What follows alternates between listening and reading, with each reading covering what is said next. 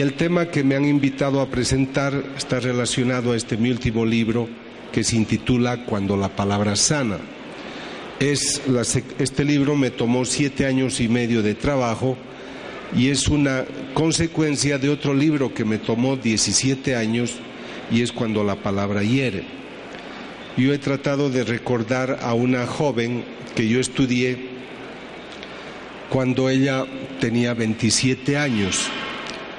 Ella vino a mi consultorio y me dijo que una vez se había atrasado al volver de su casa, había ido a una pequeña fiesta, ella tenía 16 años, y como se atrasó media hora para volver a casa, su papá muy torpemente le dijo, ¿por qué has vuelto tarde? Le dice, papi, la fiesta estaba bonita. No, le dice, lo que pasa es que tú buscabas novio, pero con el aspecto que tú tienes de ti ni un borracho se va a enamorar. Esas eran palabras fuertes y ella entró en un cuadro depresivo. Como ya no quiso ir a la escuela, el papá le dijo, yo no quiero gente vagabunda en mi casa, vas a trabajar. Entonces ella fue de cajera a un negocio del papá y a los meses viene donde su padre y le dice, papá, me voy de la casa. ¿Y por qué te vas de la casa? Porque tú has dicho que de mí ni un borracho se iba a enamorar y estabas equivocado. Este señor se ha enamorado de mí, tiene 58 años y es alcohólico. Entonces ella se fue a vivir con él y obviamente la relación no duró mucho ella ya tendría en ese momento 17 años y yo la vi en mi consultorio 10 años más tarde, cuando ya tenía 27, era prostituta, era, era politoxicómana. Y todo eso empezó con las palabras tan, tan dramáticas que el papá le dijo. Cuando yo termino estas conferencias, yo he tratado este tema ya unas 300, 400 veces en conferencias, sobre todo en el ambiente latino, no falta la gente que me dice, doctor, eso que usted ha descrito me ha ocurrido a mí. Porque mi papá, porque mi mamá, porque mi marido, mi hijo, mi hija me dijo esto.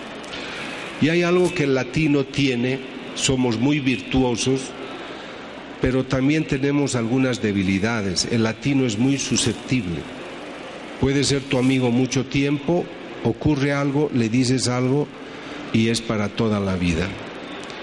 Entonces eso hace que la persona desarrolle pues rencor, incapacidad para perdonar y tener rencores, como van a ver luego, pues daña mucho el organismo, no solamente en el alma espiritual, sino también en la fisiología. Voy a presentarles los estudios que hago del cerebro, que son estudios que se hacen en cerebros vivos, o sea que nosotros podemos saber ¿Qué le pasa al cerebro de una persona que dice a su esposa te amo, te quiero mucho? ¿Y qué pasa cuando le dice a su hijo eres un incapaz, no sirves para nada? Entonces hoy existe tecnología que nos permite estudiar cerebros vivos y gracias a esa tecnología hay distintos sistemas, podemos ubicar qué zona del cerebro trabaja cuando hacemos algo. Cuando nosotros hablamos, el aire concentrado en los pulmones pasa a través del sistema foniátrico y este aire se convierte en onda sonora. Y esta onda sonora es un fenómeno físico. Cuando el joven estuvo acá y pisó el cable y hubo un sonido tan fuerte, nos molestaba. Es un sonido pero ese sonido, por ejemplo, la voz, el, rumor que yo puedo hacer A, E, I, O, U, se convierte en onda mecánica en el oído e impacta el cerebro como una onda física. A una joven de 15, 16 años que se ha arreglado muy bonita, se ha pintado mucho, mamá, ¿cómo estoy? Estoy linda, ¿verdad? Pareces una prostituta. Eso le lastima. Y la palabra escuchada es como un bisturí, como un cuchillo que deja una huella. Y yo les voy a demostrar qué pasa en el cerebro en esas circunstancias y por qué me alegra que podemos hablar de la palabra que hiere y de la palabra que sana. Este pequeño equipo es un pletismógrafo que registra las ondas bioeléctricas que produce nuestra piel. Alguna vez ustedes han cerrado la puerta de un coche y les ha pasado la corriente. Entonces nosotros tenemos una electricidad que llamamos periférica, una conductancia eléctrica en nuestro cuerpo. Y eso nosotros podemos medir. Este pletismógrafo permite que se coloque la parte de la yema del dedo en un instrumento que tiene un sensor, gracias, en un sensor digital y cuando la corriente es captada, nosotros tenemos una pantalla en la que tenemos el dato de cuál es la descarga bioeléctrica en tu organismo. Fíjense este es un estudio que se hizo ya en 1913, gracias a este estudio del profesor Platonov, sabemos que se podía estudiar el impacto de la palabra en el cerebro y él, con, con un aparato más rudimentario, le tomó una aguja y a un joven diabético le punzó la yema del dedo para tomarle una muestra de sangre. ¿No escuchan ustedes? Es que si ustedes tienen que comprarse el libro.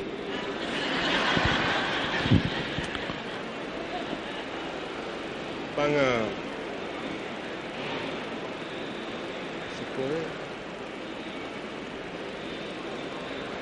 Van a ver un, un altavoz, sí. Si no escucha, me va a levantar la mano, por favor.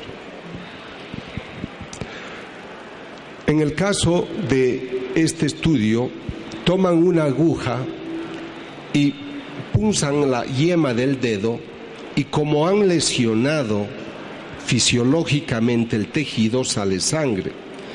Pero esa lesión muestra un registro que llamamos bioeléctrico. Has lastimado mi tejido y esta es la curva que yo tengo. Pero en el siguiente estudio, como el joven ya estaba condicionado a la lastimadura, el doctor le presenta la aguja y le dice, te pincho, pero no lo toca, solo le dice, te pincho. Y el registro es mayor, es más intenso. Esta era la primera demostración que la palabra creaba una modificación física, fisiológica en el organismo. A mí me gustan los críticos que leen mis libros y al final dicen, después de leer cuando la palabra hiere o sana, nunca volverás a hablar como antes. Y ese es el propósito de este encuentro, de educarnos a manejar mejor la palabra. En el cerebro hay tres estructuras, hay 600, pero voy a hablar de tres importantes porque yo quisiera que esta noche ustedes se lleven herramientas para que puedan aplicarlas a su vida personal y a la vida familiar, social, de trabajo. Esta es la zona frontal inteligente, es la que es la sede de tu voluntad. Cuando tú decides, este centro se activa. Cuando has pedido a tu esposa en matrimonio, como acá mis amigos han hecho con sus esposas bellas y sus esposos, entonces estaban conscientes de lo que hacían. Entonces este lóbulo frontal inteligente es el que da dirección a nuestras emociones, a nuestro instinto, a nuestra conducta. En la parte central tenemos esta otra estructura que se llama sistema límbico y es responsable de nuestra vida emocional, de nuestro mundo de afectos cuando tú amas, cuando tú aborreces, cuando tú te acercas a alguien con alegría o no te acercas porque tienes un desprecio, todo ese mundo emocional trabaja acá en el sistema límbico. Y esta otra estructura inferior es la parte más mamífera, más primitiva, se llama cerebro instintivo pulsional. Es el centro, por ejemplo, yo voy a tener sed luego, voy a tomar agua, eh, me hace frío y me abrigo, me enamoro de una mujer joven, ella también se enamora de mí, eso me ocurre todos los días, y entonces ella siente una atracción y yo digo, yo quisiera tener muchos hijos contigo. Y ella me dice, ¿te basta una docena? Sí, para empezar. Entonces, cuando mi fisiología dice, yo tengo este deseo, esta zona fisiológica trabaja. Pero lo importante es que nuestra razón inteligente le dé orientación a la emoción y le dé orientación al instinto. ¿Qué pasa si ocurre en las universidades que una joven de 18, 19 años se enamora de su maestro, de su profesor? Es que es muy simpático, muy atractivo, muy atrayente. Y se te enamora una joven de 18, 20 años. Eso no es racional, por eso se dice se apasiona, porque es un instinto mezclado de emociones, pero no hay razón. O te ocurre a ti, mamá, mamá, me he enamorado de Jacinto, es alcohólico, tiene, eh, es drogadicto, pero con mi amor yo lo voy a cambiar. Esas son todas pasiones, son instintos, son emociones, pero no la razón no está gobernando. Entonces las cosas, por eso somos sapiens sapiens, es el cerebro que debería regular este lóbulo frontal toda nuestra actividad. Existen muchos equipos para investigar, este todavía es el mejor para estudiar el cerebro y es la tomografía a positrón. Hay otra que se llama funcional, que es menos invasiva, pero los estudios que a mí me ha tocado realizar ha sido con este equipo. Se coloca una sustancia radioactiva en la circulación sanguínea y cuando esa sustancia llega al cerebro, produce un contraste en la zona del cerebro que se activa cuando hacemos algo. Entonces, en estas manchas rojas que ustedes ven, están viendo el cerebro de una persona que está haciendo algunas cosas. Por ejemplo, vean estas manchas rojas en la zona frontal, quiere decir esta persona está pensando. Si ustedes me hacen a mí una tomografía, verían que esta zona frontal está trabajando porque yo estoy concentrado en lo que les estoy diciendo. Ustedes me están escuchando, al menos los que no se han dormido todavía, y el sistema auditivo trabaja. O sea que gracias a estas máquinas yo puedo saber cómo es el estado de tu vida emocional, cuál es la actividad inteligente que tú tienes. Entonces acaba de venir una primera lección de la noche que yo quisiera que se lleven como herramienta, porque estas conferencias son instructivas y ustedes al irse a su casa tienen que tener alguna información muy útil. Quisiera que se concentren en esta imagen. Vean cuántas partes tienen el contraste en rojo de un cerebro muy activo. A esto nosotros llamamos pensamiento complejo. La zona frontal está totalmente activa, está consciente. La persona me está hablando. Hay un centro acá que se llama de Wernicke que le da sentido a las cosas. Yo puedo decir, hola, ¿cómo estás? Y trabaja un centro que está acá que se llama de Broca. Pero yo digo, cada que vengo a México se me llena el corazón, porque es el país más acogedor. Y yo busco una palabra bonita para decir. Veo a mis amigos antiguos y le digo, le trajeron luz a la noche. Yo busco la palabra. En ese momento trabaja el centro de Wernicke porque le está dando sentido a mi palabra. Entonces el joven recién casado le dice, mujer, soy el hombre más feliz. Sin ti yo no podría más vivir. Tú eres mi lucero de la mañana, eres el rocío temprano que acaricia todo mi ser. Gracias por existir. Y cuando ella me dice, doctor, es muy amoroso, no sé si dice la verdad, estudie su cerebro. Yo le estudio su cerebro y tengo este resultado. Entonces me, le digo, mira, el cerebro de tu esposo trabaja muy bien. Esto se llama lóbulo prefrontal bioaxiopráxico volicional. Y digo, su lóbulo prefrontal bioaxiopráxico volicional está perfecto, te adora. Entonces se casan y a los 8 o 10 meses son muy felices. Y ella aprovechando de eso le dice, te tengo una sorpresa muy hermosa. Sí, mi amor, dime, todo lo que viene de ti es vida, es amor. Mi mamá se viene a vivir con nosotros. Y el hombre se pone pálido, lívido y bruto.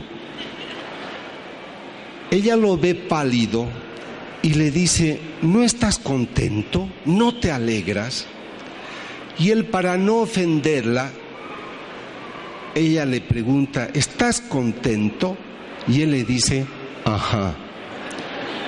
En el momento que le dice, ajá, ya no trabaja el cerebro, el lóbulo prefrontal, trabaja solo el centro de Broca que le permite articular la palabra porque ya no está convencido de. Entonces vean la diferencia, ¿por qué nosotros tenemos que saber estas cosas? Si tú eres un hombre casado, ¿por qué engañas a tu mujer? Si eres un padre y una madre que concibieron hijos en el amor, ¿por qué no los cuidas? ¿Por qué no los respetas? ¿Por qué no los admiras?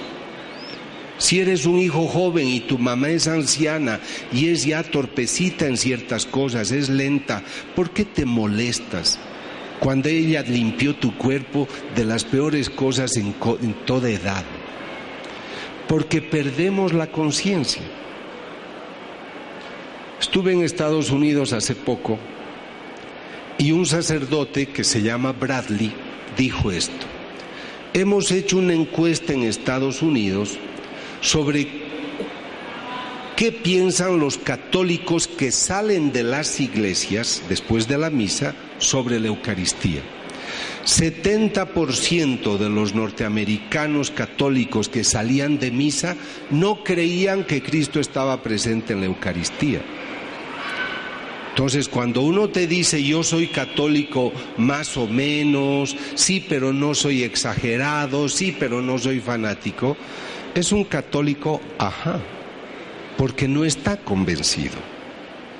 El católico que dice yo soy católico con toda mi alma, con todo mi corazón, los hermanos que han preparado este encuentro, yo veo qué trabajo han tenido que hacer Ustedes que se dan su tiempo para decir voy a ir a hacer una fila, voy a estar, yo quiero escuchar, quiero participar.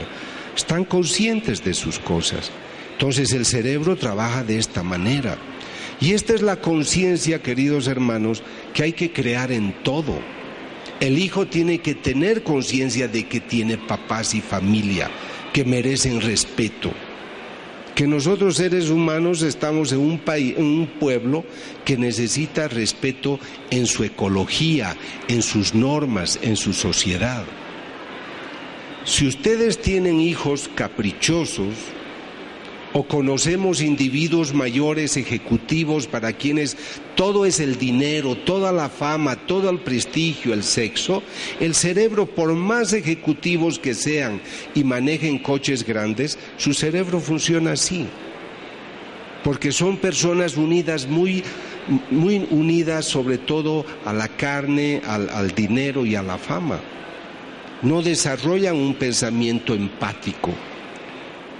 Hoy en la sociedad moderna todo tiene que ser veloz, todo tiene que ser placentero, ya nos cuesta a nosotros tener paciencia y esperar.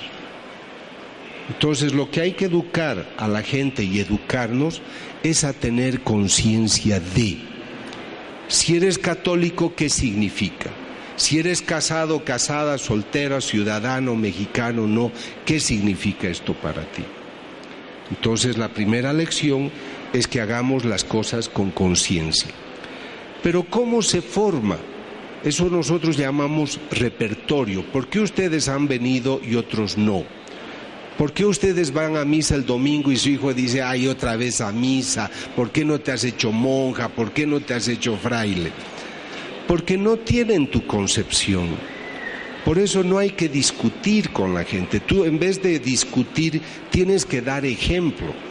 Porque cuando tú discutes, tú tienes esta conciencia y la otra persona no la tiene. Entonces lo mejor es que des un ejemplo porque el ejemplo capta un cerebro simple, un cerebro ajá. Pero las explicaciones lógicas inteligentes no las entienden. Entonces van a ver ahora ¿Cómo se forma este proceso que llamamos repertorio? ¿Por qué ustedes son sensibles a la fe y otros no? ¿Por qué ustedes se ponen de voluntarios para hacer algo y otros no? En el cerebro tenemos una unidad celular que se llama neurona. De estas neuronas tenemos 100 mil millones. Como les he dicho, tienen la capacidad de activar una instancia eléctrica, un impulso eléctrico que permite que una neurona pase información a otra a través de impulsos eléctricos. O sea, es verdad cuando tú le tocas a tu marido y te dice, ay, me electrizas mi amor, es verdad, ocurre, porque tenemos descargas bioeléctricas. Esta, este es el núcleo de una célula. De aquí parte esa descarga eléctrica por esta vía que se llama axón y otra terminal de otra célula que también tiene estas dendritas va a captar la información. Fíjense cómo sucede. La información es un nombre, es una caricia, es un grito. La neurona recibe la información y la va a transmitir a otra. Pero cuando el axón pasa la información a las dendritas de la otra neurona, no se juntan, sino que necesitan una sustancia química que se llama neurotransmisor para poder pasar la información. Fíjense aquí hay unas bolsitas y están pasando la información de una sustancia química que es el neurotransmisor. Entonces la neurona no se junta, sino que para pasar la información descarga una sustancia bioeléctrica. La ven a ver ahora con mayor claridad.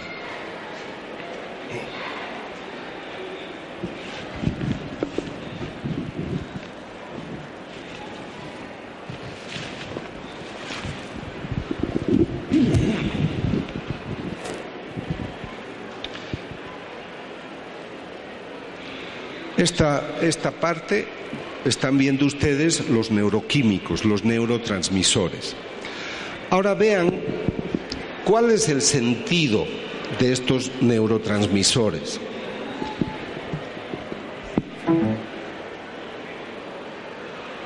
Vean estas bolsitas, son unas vesículas, para que las vean bien, son estas. Estas bolsitas se llaman vesículas y están acá. Ahora van a ver cómo se abren por el estímulo eléctrico una caricia, un golpe, una palabra, las activa. Y vean cómo la bolsita se abre y dispara la sustancia química. ¿Cuándo sucede esto en tu vida diaria? El papá está yendo a trabajar apuradísimo. Y su hijo le dice, papi, ¿puedo hablar contigo? El hijo tiene 15 años hijito, estoy yendo al trabajo, estoy apurado. Papá, pero es importante. Sí, mi hijo, ¿qué quieres? Y el papá deja todo y se pone a charlar con su hijo. Y le da un buen consejo y lo comprende y está con él. Después de una conversación tan comprensiva, tan empática, el joven se va a la escuela y piensa y dice, Qué papá maravilloso que yo tengo. Siempre está a disposición. Estaba apurado y ha dejado todo por mí. El papá se va al trabajo, está atrasado, dice, voy a llegar tarde, voy a tener problema con mi jefe, pero qué gusto tengo de haberlo atendido a mi hijo cuando me necesitaba. El momento que tú haces algo grato, positivo, tu cerebro activa dos categorías de químicos en el cerebro uno se llama dopamina y el otro se llama serotonina. Entonces las personas que producen estos neuroquímicos son personas muy positivas en la vida, son muy prosociales, son comprensivas, son las que están siempre para decirte, hola mi amor, ¿cómo estás? ¿Qué deseas a tus órdenes? Entonces esto es muy importante comprender. Pero ahora vayamos al otro caso, papá puedo hablar contigo, maestra puedo hablar contigo, o suegra puedo hablar contigo, no me molestes, no te quiero ver, nunca querido que te cases con mi hija. O sea, cuando una persona es agresiva o intolerante, ya no activa esos químicos, activa la adrenalina y el cortisol. Y si alguno de ustedes sufre de acidez estomacal, si alguna persona es muy temperamental, si sus amigos le dicen pareces leche hervida, tú de cualquier cosa rebalsas. Esas personas no activan la dopamina y la serotonina, activan adrenalina y cortisol. Ante cualquier cosa se sobresaltan. Entonces el cuerpo produce ácido clorhídrico y esto es lo que va creando acidez y después úlcera gastroduodenal. La adrenalina le despierta, no le deja dormir y por eso tienen insomnio. Entonces vean, porque yo ya sé que se están mirando, ay yo soy así, mi marido es así, yo ya lo sé. Pero es importante que sepan esto para saber cómo comportarse. Si eres una persona muy nerviosa, toma tus espacios, aspira lentamente por la nariz, expira por la boca, ora, haz ejercicio rítmico. No hagas ejercicios fuertes, violentos, salta cuerda, relájate, pasea por tu casa, eres católico, toma tu rosario, reza unos 20 minutos mientras caminas, ándate donde el Santísimo. Todo lo que te relaja, todo lo que te hace bien, te activa los neuroquímicos positivos. Entonces, con esto ustedes pueden entender por qué una persona temperamental, adrenalina, cortisol, es la que tú le dices, ¿cómo estás mi amor? Y te dice, ¿a ti qué te importa? Entonces tenemos que preguntarnos hoy, ¿cómo soy yo químicamente? Si eres una persona que activa mucho, la adrenalina, el cortisol, que es bueno, o sea, activar la adrenalina y el cortisol no es malo. Si a mí me van a perseguir, me van a robar y me veo amenazado, yo corro, evito el robo, porque la adrenalina y el cortisol me dieron energía para afrontar una situación. O sea, eso no es malo. Producir esas sustancias son buenas pero estas personas las producen en cualquier momento. ¿Qué hora tienes, por favor? ¿Por qué me preguntas siempre a mí? ¿Por qué no te compras un reloj maldito? O sea, es una persona agresiva, intolerante, que yo sé que esos no han venido esta noche. Ahora, ¿qué pasa cuando esa persona es temperamental? Miren ustedes, estas glándulas se llaman suprarrenales, están encima de los riñones y son las que activan la adrenalina y el cortisol. Pero cuando tú produces dopamina, serotonina, obviamente varias partes del cerebro se activan, pero tú las estás regulando por un pensamiento positivo. La persona positiva primero va a activar el cerebro, en cambio los agresivos primero reaccionan con sus riñones. Por eso se hacen intolerantes. Entonces vean la necesidad de conocer esto. Pero ahora viene la segunda lección. La primera era tomar conciencia de. La segunda es la siguiente. Cuando tú das información, cuando tú educas, lo que estás haciendo es que toda esa información química active millones de neuronas, como ven acá, estas son neuronas vivas, y al final va a quedar acá una huella la información que tú le has dado, te quiero mucho, eres importante para mí, se queda como huella en tu cerebro. Yo ya soy profesional hace 40 años. Entonces he tenido pacientes de 6 años de edad que hoy tienen 46. Entonces he visto esa evolución niños amados por sus padres, respetados por sus padres, aunque hubieran sido pobres económicamente, recibieron huellas buenas, mi papá me quiere, mi papá me ama. Y esas personas son muy positivas en la sociedad. Pero aquellas traumadas por golpes, agresiones, aún teniendo buena economía, ¿cuántas veces he tenido que ir a visitarlos a una prisión? Entonces la mayor herencia que ustedes pueden dejar es el amor, es el mejor trato. Por eso el Señor dice, y esto no es solo para creyentes, un mandamiento les doy. Porque una madre amorosa, pensemos en las personas que se han muerto y que ya no están con nosotros. Lo que recordamos es su amor, es el buen trato. Por eso las echamos de menos.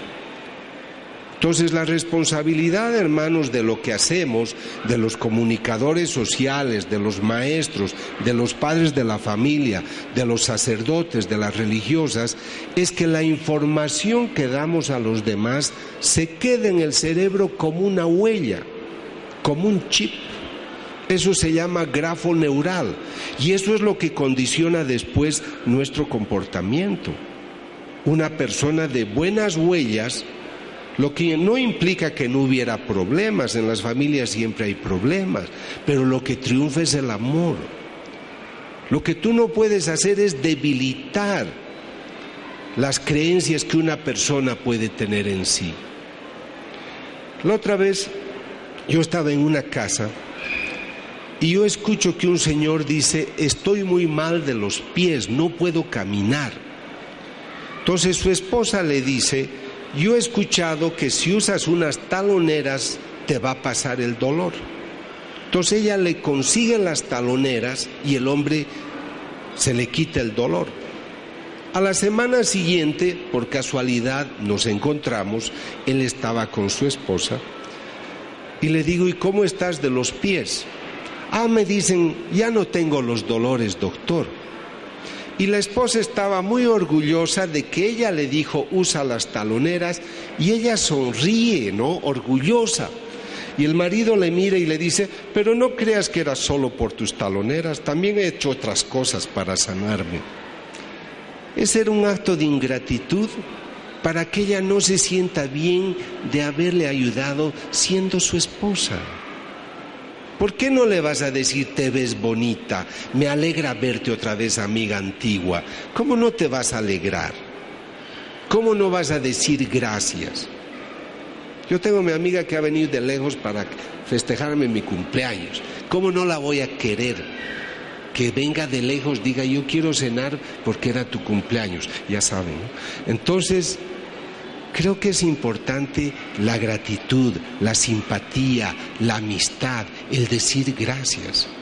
Mi profesora Rita Levi Montalcini, premio Nobel de Medicina, que ha muerto hace cuatro meses, a los 104 años de edad, pero no digan su edad.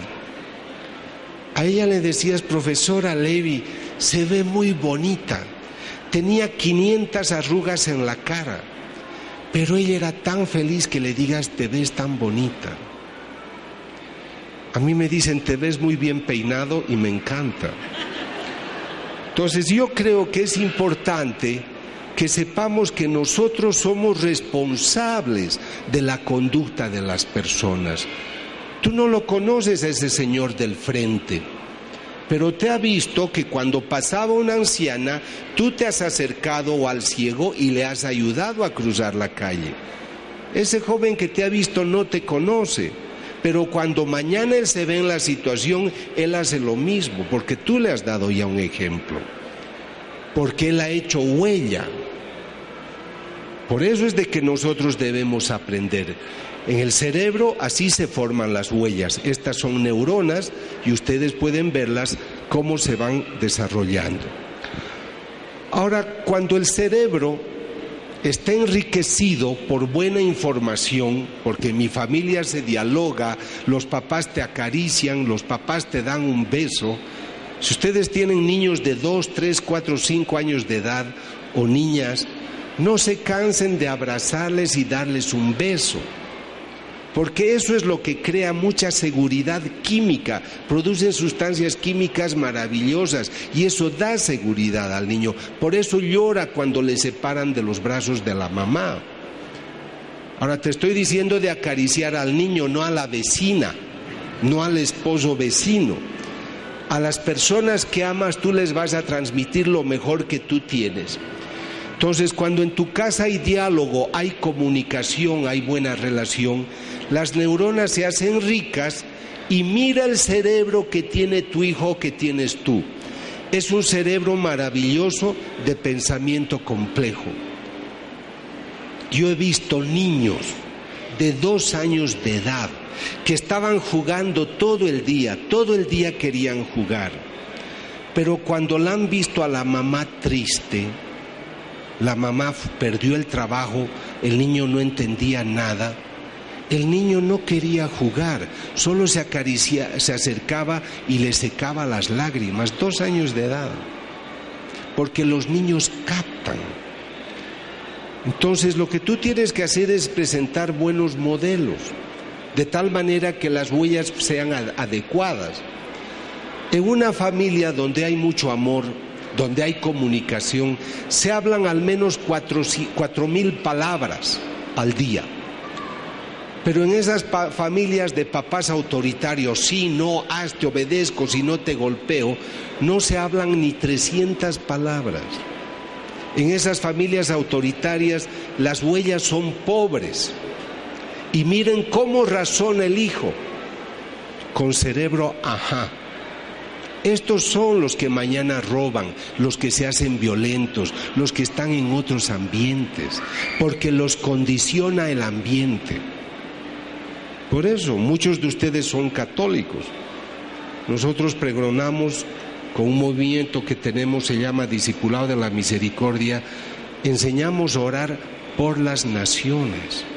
Nosotros necesitamos gente consciente del óvulo frontal desarrollado y de huellas ricas que ore por las naciones. Estamos al borde de otra guerra en Siria, armas químicas. En México los problemas no cesan. Entonces estamos en momentos en los cuales tenemos situaciones de este tipo. No razonamos, todo es a la fuerza. Entonces tenemos que encontrar soluciones humanas y los que tenemos fe también pedimos la ayuda de Dios.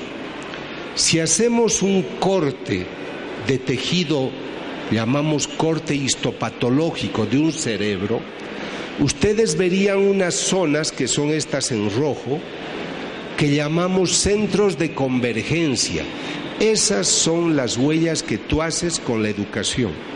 Esas son las que hemos recibido con la educación que a nosotros nos han dado. Entonces, ¿en qué concluimos esta primera parte? En que tú puedes enriquecer con tu información la palabra que sana, construye, une, edifica, la palabra que hiere te hace pobre, te hace mamífero esencial, te hace una persona instintiva, Solo vale lo que ves, lo que tocas, lo que pesas, lo que mides. Lo trascendente, lo espiritual no es un valor. Entonces, por eso cuando nosotros hablamos de valores, de cosas que nos elevan, estamos enriqueciendo a las personas, pero este enriquecimiento tiene una base biológica, física, aún lo espiritual. Aquí hay gente que es de oración esas personas que oran, que están acostumbradas a ir al Santísimo, son personas que también en su cerebro lo enriquecen y por eso están convencidas de que Dios es importante para sus vidas. Pero el que no ora, el que no se interesa por ello, tiene un cerebro de huellas pobres y su situación es elemental. Pero cuando le va mal en el negocio, sí pide oraciones a todo el mundo. Entonces, la educación crea estos modelos. Cuando estaba haciendo el libro, cuando la palabra sana, me encontré con una experiencia muy hermosa en Estados Unidos.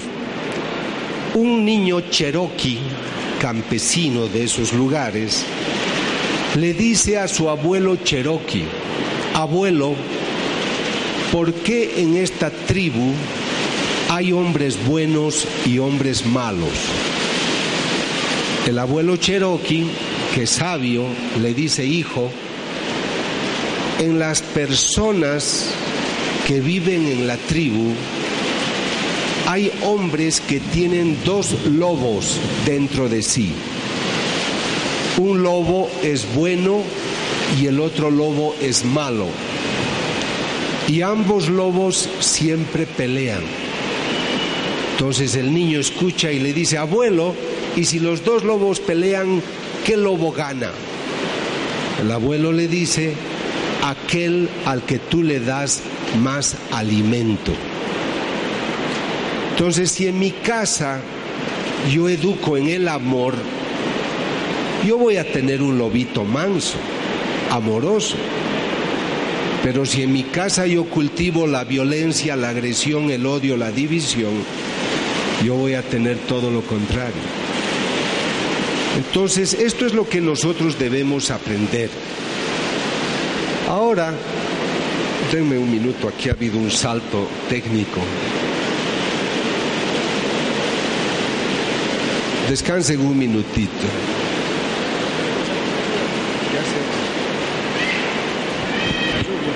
Tengo que esperar. No, no, se está oyendo perfecto, estás, estás hablando un poco más duro y te haces un poquito. Cualquier cosa que necesites, me dices, por favor. ¿Estamos descansar cinco minutos? No, ¿O continúo? seguir porque- Ya. Debo continuar porque me quedan 30 minutos. Sí, gracias. Vean el cerebro.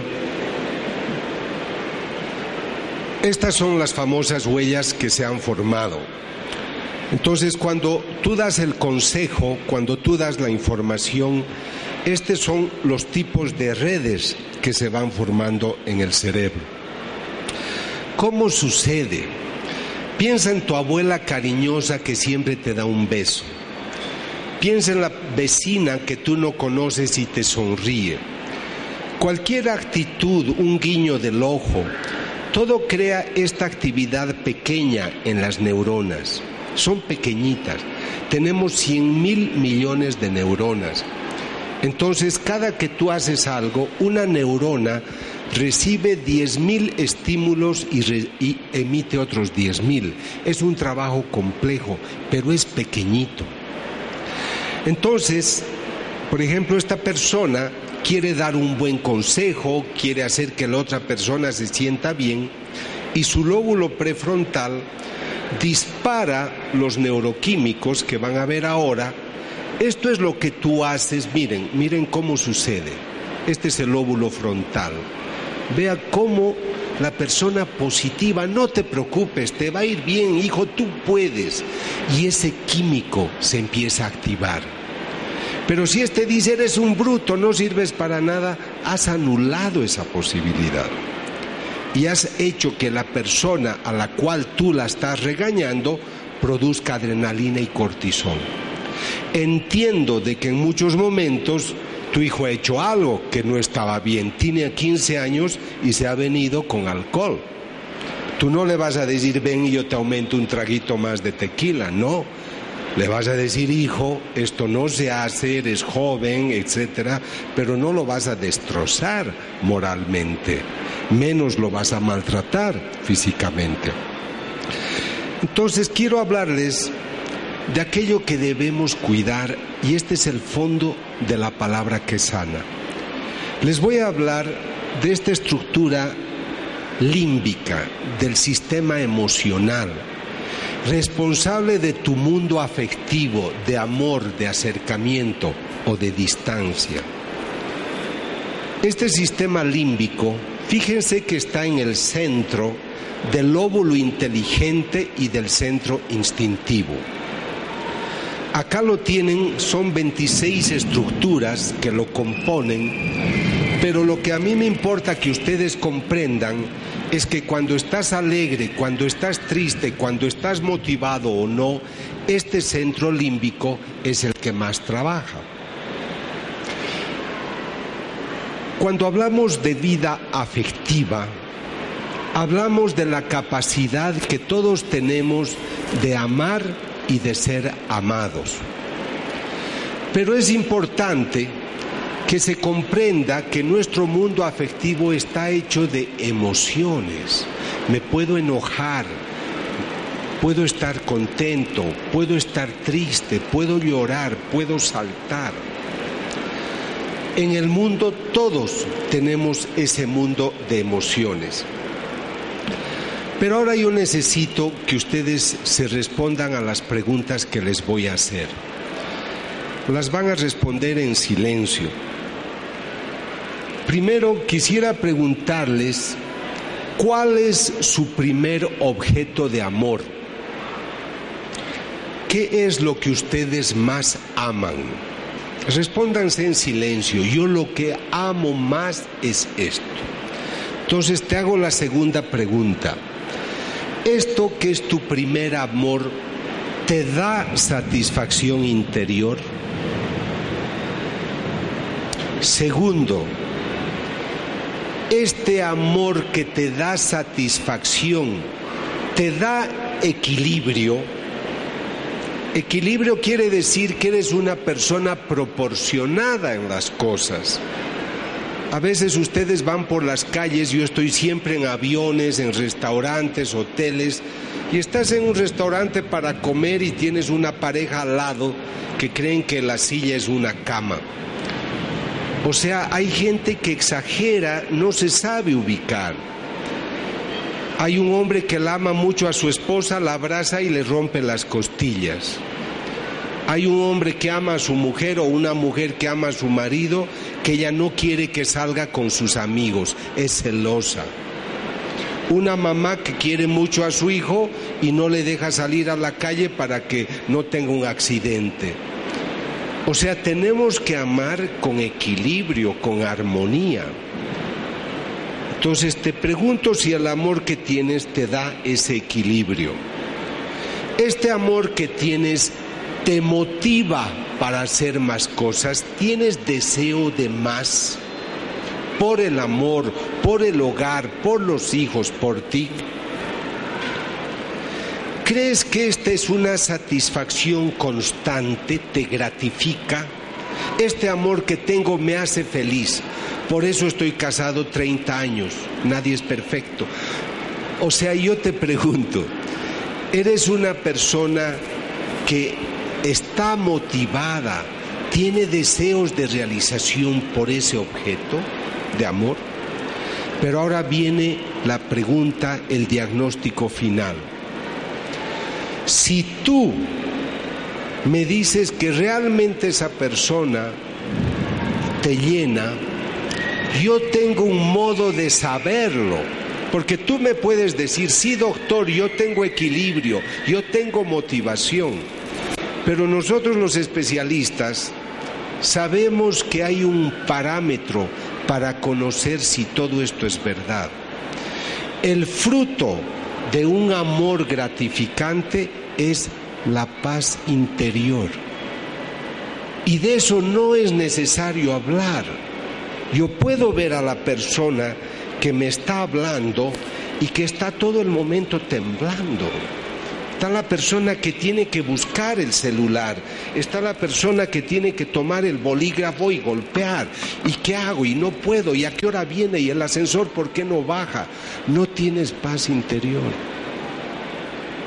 Y esto es, hermanos, lo que nos tiene que hacer comprender que el principal objeto de amor no es tu nieto, no es tu gato, no es tu conejo, es Dios porque ahí está la plenitud. Es lo que va a conjuncionar tu amor humano con el amor espiritual. Entonces tú tienes que hacer que el amor que tú tienes, por eso dice el amor te hará libre, la verdad te hará libre. La relación amorosa nos tiene que ayudar a crecer a los dos. No tengo que ser yo un, un apéndice de mi esposa ni ella mi apéndice. Somos dos personas que nos vemos, nos amamos, nos respetamos, nos admiramos. Si tú no logras el equilibrio emocional, entonces viene la ansiedad, la angustia, la depresión, la tendencia suicida.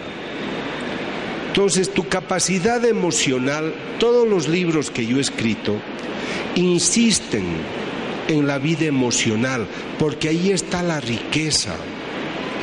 Aquí hay muchas jóvenes, viven en una sociedad en la cual el hombre, nosotros los hombres, pensamos de que ya todas las mujeres tienen que tener una experiencia prematrimonial con nosotros.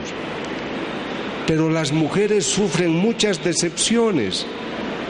Nosotros los hombres podemos ir a una librería y decir, Señor, ¿me puede vender esa tarjeta que dice para mi único amor? Sí, Señor, aquí tiene, pero deme 10, por favor. Porque a veces nosotros somos así. Entonces la mujer no, no va a ser respetada si no se hace respetar. Nosotros vamos a tocar siempre la puerta y vamos a insistir, pero ella es la que tiene la llave. Nunca olvido una cita que yo la repito. Doctor, mi hija me ha dicho, tengo mamá 27 años, yo me voy a ir a vivir con mi novio porque quiero probar, no me quiero casar. Hoy todos los jóvenes probamos. Y la mamá me dice, doctor, ¿y qué voy a hacer? A mi hijita ya me la han probado tres veces y nadie la aprueba. Yo veo después la frustración de esa joven con tres hijos a sus 30 años para tres hombres distintos, sin contar los otros con los que no tuvo hijos. ¿Qué vida emocional tiene? Por eso estamos en una sociedad que llamamos liberal, pero frecuentemente permite que nos lastimemos. Yo conozco, yo trabajo con esas personas supuestamente liberadas, pero que están llorando su destino. Y eso hay que prevenir. Una persona con equilibrio interior no tiene por qué arriesgar. Te quieren poner condiciones y esa condición no aumenta tu amor, no te hace vivir en gracia, no te hace mejor. ¿Por qué te vas a someter? Las jóvenes tienen que, y los jóvenes tienen que saber desde el principio, evaluar, la persona que te quiere bien solo va a construir contigo. No te va a decir secretos oscuros, no te va a utilizar. Pero a veces se desespera la gente. A mí, y lo tengo citado en mi libro en dos lugares en cuando la palabra hiere, dos mujeres me dijeron, doctor, mi marido ya no me ama. ¿Por qué dice eso, señora? Porque ya no me golpea. Entonces hay que tener salud mental. Cuando el Señor dice un mandamiento les doy que se amen los unos a los otros, estaba pensando en esta capacidad límbica, e, el Señor nos ha dado las condiciones físicas también para ser receptores de amor y tener la capacidad de emitir sentimientos. Nos ha dado una razón inteligente para amar de manera inteligente. Un día me llaman a una clínica de una joven que se ha cortado las venas. ¿Por qué te has cortado las venas? ¿Por qué quieres morir? 20 años de edad. Doctor Castañón, es que el hombre que amo no se quiere casar conmigo. ¿Y por qué no se quiere casar contigo? Es que ya es casado, doctor. ¿Por qué te metes con un hombre casado? Entonces el, amor nos tiene que traer equilibrio y el amor tiene que ser inteligente, tiene que ser prefrontal. Y todo eso empieza en el hogar, con papás que moldean los hijos tienen que sentirse aceptados por su papá. Papás de buen modelo de equilibrio forman hijos bien equilibrados. Y quisiera darles la clave, y es la lección fundamental y central de la noche. Nosotros cuando establecemos una relación de amistad, una relación amorosa, una relación comercial, establecemos vínculos pero el primer vínculo lo tenemos con nuestra madre, con nuestro padre. Y se llama vínculo primario porque la existencia del niño depende de lo que el papá, de lo que la mamá haga con ellos. Por eso decía, no se cansen, benditos los abuelos que tienen ese amor para cuidar de sus nietos, hoy que muchos papás trabajan y no pueden educar a sus hijos. En Latinoamérica casi el 70% de los abuelos están ayudando a educar a sus nietos, porque los papás trabajan. Entonces el vínculo establece una relación primaria, pero si no hubiera ese vínculo con el niño, el niño no puede sobrevivir. Pero también tú, qué importante es el amor de tu esposo y de tu esposa el amor de unos amigos, amigas íntimos. Estamos hechos para amar y para ser amados y establecemos vínculos. Por eso decimos que el ser humano es un ser social. Cuando hubo las guerras dramáticas de Corea, a los prisioneros norteamericanos, para que ellos hablaran de sus secretos, Para torturarlos, los coreanos los aislaban en habitaciones donde no hablaban con nadie.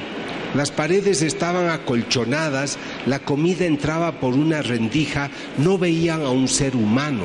Eso se llama deprivación y al verse que no había comunicación con nadie, lloraban, gritaban y confesaban todo. Yo he estudiado 56 casos de asesinos en serie en Estados Unidos.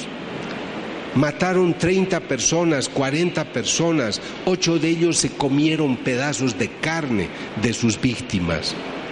Pero yo quería saber qué tenían en común esos asesinos, esos 56? Todos tenían dos aspectos comunes. El primero, nunca tuvieron una mamá que les diera un beso o una caricia. Y cuando fueron a la escuela, jamás un maestro se interesó por ellos. Todo eso es de privación emocional.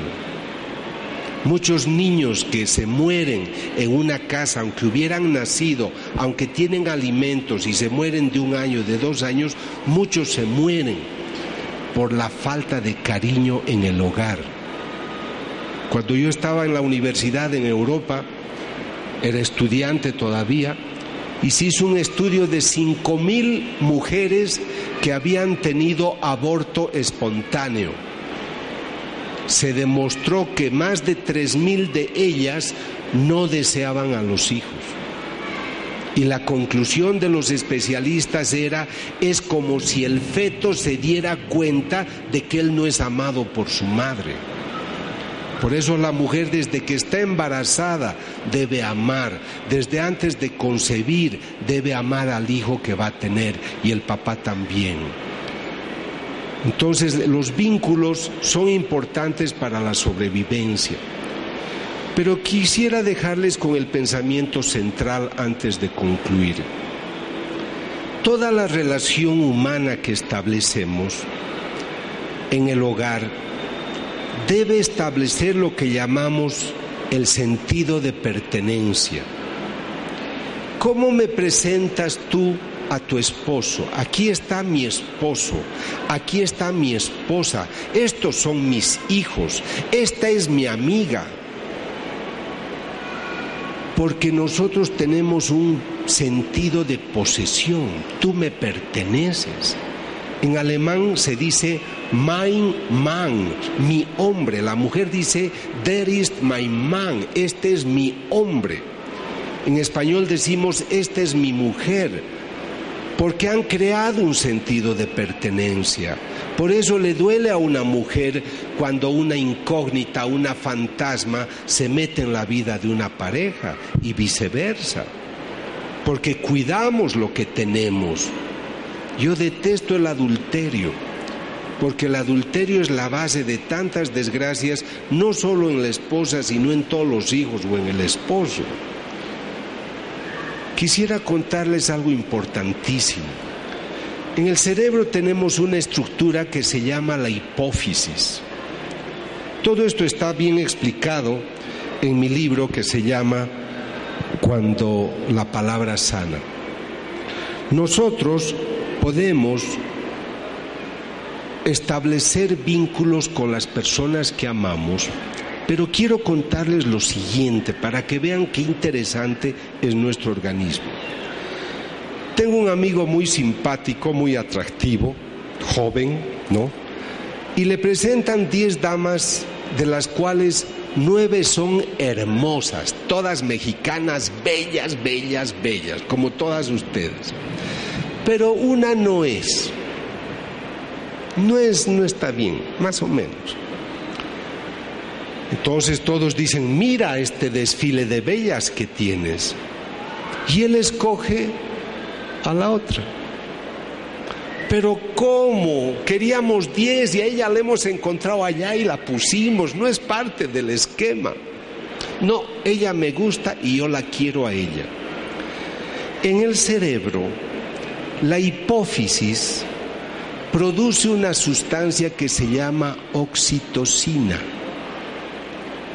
es un neuropéptido, un neuroquímico, que sirve a las mamás cuando van a dar a luz, les ayuda a, que los músculos se hagan elásticos durante el trabajo de parto. O durante la lactancia producen oxitocina. Pero lo que se ha descubierto en los últimos años, y de eso insisto mucho en el libro cuando la palabra sana, cuando el papá entra a la clínica y le dicen, mira a tu hijito, y él lo ve, en ese momento el papá también produce oxitocina. El hombre que se enamora de la persona y dice, no, yo con ella me caso, no me importan las demás, la oxitocina se produce con ella. Entonces, cuando tú te has enamorado, cuando tú amas, ves a una persona, pero el organismo sabe antes. Hay un centro en el cerebro que se llama la ínsula. La ínsula nos avisa si yo me debo acercar a alguien o no. Por eso alguien te dice, mira, prefiero no, no, no ir allá, no estar con esta persona. Llamamos intuición, pero el cerebro tiene sus conocimientos. ¿Cuántos pacientes yo he tenido me han dicho, doctor, yo la vi a mi mujer, conozco varios, han entrado a un lugar, con ella me voy a casar y se han casado con ella. Entonces hay modos que el cerebro tiene, pero miren cómo ocurre. Yo conozco a la persona, con ella me quiero casar. La mujer dice, con él me quiero casar. Se conocen. Entonces ya la razón dice, me gustan los valores es una mujer trabajadora. Mi sobrina se casó hace poco y yo le dije, Cintia, ¿por qué te vas a casar con Sergio? Y ella me dijo, tío, es el mejor amigo que tengo. Es el hombre con el cual yo quisiera envejecer. Es un hombre trabajador, es un hombre respetable, me admira, me quiere y como es trabajador va a ser responsable con su hogar y con sus hijos. No me dijo es bello, es fantástico. Ella describió de manera inteligente. Pero primero tenemos una atracción. Luego cultivas a esa persona. ¿Cuántas veces a ustedes, damas bellas, les han dicho unos hombres, te invito a salir? Y has dicho, no, gracias, estoy ocupada, se acaba de morir mi abuelita, tengo que ir a su entierro. Porque no querías, no te interesaba. Pero cuando sí te interesó, decías, sí, salgo, te estoy libre. Y mentira, tenías que enterrar a tu abuela y no te importó, porque te fuiste a la cita, ¿no? Entonces, el momento que tú ya empiezas a cultivar la relación y le tomas de la mano y le das un beso, produces oxitocina. Y la oxitocina hoy se conoce como la hormona del amor porque crea vínculo. Por eso echas de menos a la persona que viaja. Por eso echas de menos a la persona que ha muerto, porque la amabas. Entonces, las personas que sanan con su palabra son personas que tienen un equilibrio muy claro, mental, bioquímico, fisiológico. No se hacen llevar por el instinto. Si activan sus suprarrenales es porque hay una emergencia, voy a correr, voy a hacer algo pero no porque te han dicho qué hora tienes y tú contestas de manera agresiva. Las personas agresivas crean esta actividad con mucha frecuencia, por eso tienen insomnio, por eso tienen acidez, ya lo decía. Entonces nosotros tenemos que tener una vida armónica. Estos estudios, estos estudios yo los muestro porque en la sociedad moderna nosotros queremos educar a las personas a hacer algo, pero muchos necesitan un castigo para ello. Y nosotros somos inteligentes, no debemos necesitar un, un castigo para respetar las normas. En esta oficina les han dicho estos señores, cuando tengas basura, tira esto en, el basurero que sirve para reciclar. Pero como este hombre no ha hecho caso, fíjense lo que le ocurre.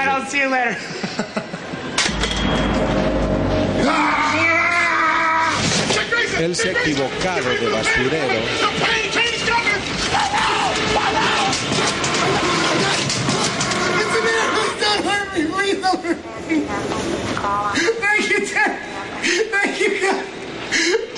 Es un experimento que se hizo en una, en una oficina para demostrar que la gente funcionaba bien solo cuando había una amenaza. ¿no? Este asunto, fíjense acá.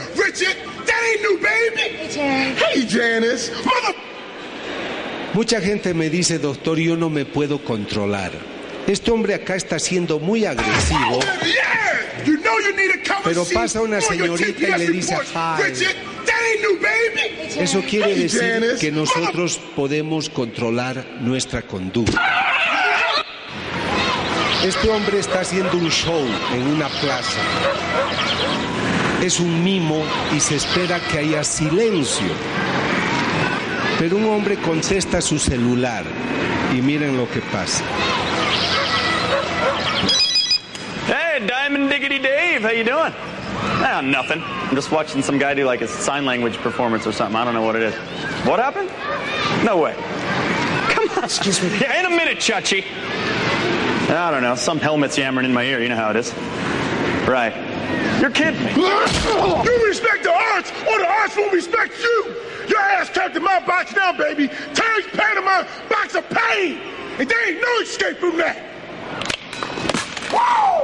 Con esto solo se quería demostrar lo que les decía antes, de que muchas personas, por ejemplo los hijos, si tú no vuelves a esta hora, esto va a ocurrir. Lo que nosotros tenemos que hacer es educar a los hijos a tener conciencia. Con esto concluyo. Quisiera que vean lo siguiente, porque es la pregunta que me van a hacer ustedes. Pero mejor leanla en el libro, ¿no es cierto? La pregunta que me van a hacer, doctor, ¿y las huellas que yo tengo? Las marcas que yo tengo, los traumas, ¿los puedo cambiar? Esta noche los puedes cambiar todos. No le creas a Freud cuando dice que los traumas son para toda la vida. Fíjate lo que sucede en este caso. Esta persona es alcohólica y estas son sus huellas de alcohólico. Pero desde hoy ha decidido dejar de beber. Entonces hace nuevas huellas. En vez de ir a tomar alcohol a las 7, va al gimnasio, a las 8 va a un grupo de oración, a las 9 aprende inglés. Y puede hacer nuevas huellas. Si ustedes me dicen es que a mí me han creado inseguridad por esto y tú empiezas a actuar con seguridad en las cosas pequeñas para pasar a las mayores, si tú tienes rencor con una persona e imaginas o en tu oración dices, Señor, bendice a esa persona, dale las bendiciones que quiera, tú vas a empezar a hacer nuevas huellas. Esta es la maravilla del cerebro. A mí me alegra decirles que en 40 años de experiencia profesional, yo nunca he tratado un paciente por más de 10 sesiones. A veces en los psicoanálisis los tratan años y años. Con estos métodos tú aplicas las técnicas y la persona tiene que cambiar. Esa es la neuropsicofisiología moderna. Entonces, ustedes han escuchado cómo el cerebro impacta para construir o para lastimar. Lo que tienen que tener en mente es que mientras más positivo sea tu criterio, ojalá también más espiritual, tú vas a poder hacer siempre nuevas huellas. Y cuando estés confrontado con la situación como esta, de que el instinto te quiere ganar, el instinto siempre nos va a provocar sexo, enojo, trago, drogas, violencia. El instinto siempre va a molestar. Pero tu lóbulo prefrontal dice, no, no lo quiero, porque yo soy un hombre de voluntad, de disciplina y de orden, o una mujer. Entonces, el momento que tú decides no hacerlo, vas a ver cómo se activa el lóbulo frontal. El momento que dices no lo quiero, esto se va a ir extinguiendo. Por lo tanto, si tú no cambias es porque no quieres. Todos podemos cambiar y hacer estas nuevas huellas. El día de mañana tengo la conferencia sobre los milagros eucarísticos y me han invitado a presentar el estudio que me tomó tres años, que es el de la palabra, perdón, es el estudio de Chilpancingo. La hostia la he estudiado durante más de tres años y medio, el estudio es maravilloso. El obispo ha permitido que se presente toda esta experiencia en un congreso mundial que hicimos en el segundo simposio internacional de nuestro discipulado, pero se hizo con la diócesis de Chilpancingo, Chilapa. Llegamos a 400 millones de personas, al menos en cuatro continentes, y eso es que ha hecho que pues México se ha visto hoy como un centro espiritual, ya no solo por Guadalupe, sino por un signo eucarístico. Les agradezco, les espero mañana, que Dios les bendiga, muchas gracias.